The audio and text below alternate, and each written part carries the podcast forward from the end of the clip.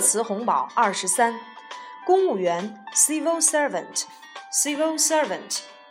More than 400 students and civil servants gather at Peking University on Saturday to learn more about the school's new Master of Public Administration program. 四百多名学生和公务员于周六聚集北京大学，进一步了解新开设的公共管理硕士课程 （Civil Servant，公务员）。Wage earners，工薪阶层。Wage earners are major taxpayers. 工薪阶层是纳税的主力军，wage earners，工薪阶层。工业品出厂价格指数，producer price index，or short for PPI。producer price index，工业品出厂价格指数。 The producer price index for China's industrial products rose by 6.1% in January over the same month last year, the National Bureau of Statistics said. 据国家统计局数据显示，今年一月中国工业品出厂价格指数同比上涨百分之六点一。公益广告，Public Service Advertisement。 Public service advertisement.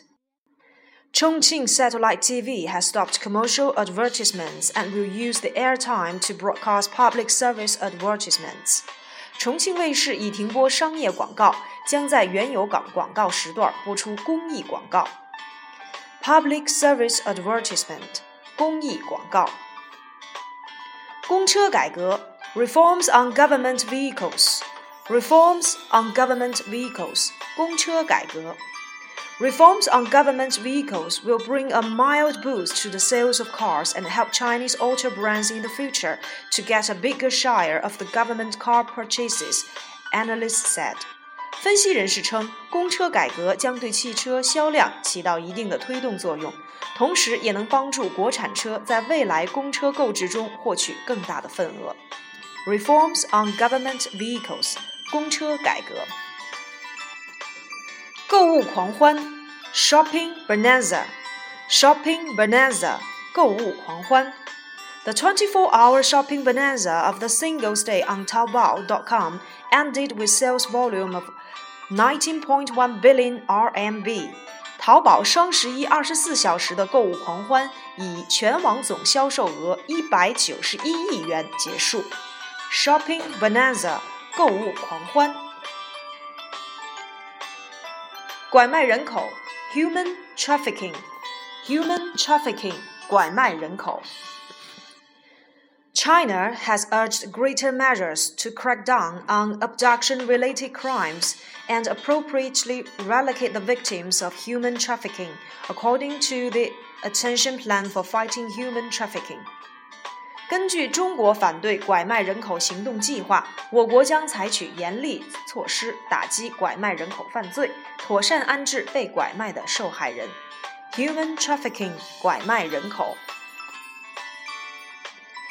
冠名，take on the name of or name something after。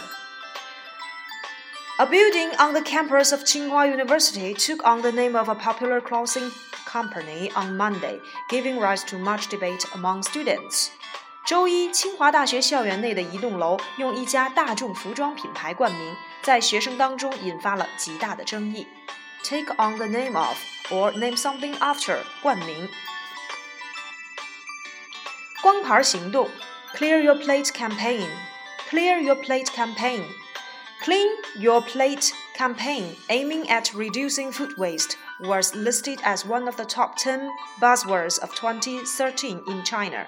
旨在杜绝浪费粮食的光盘行动被评为2013年度十大流行语之一。Clear Your Plate campaign 光盘行动。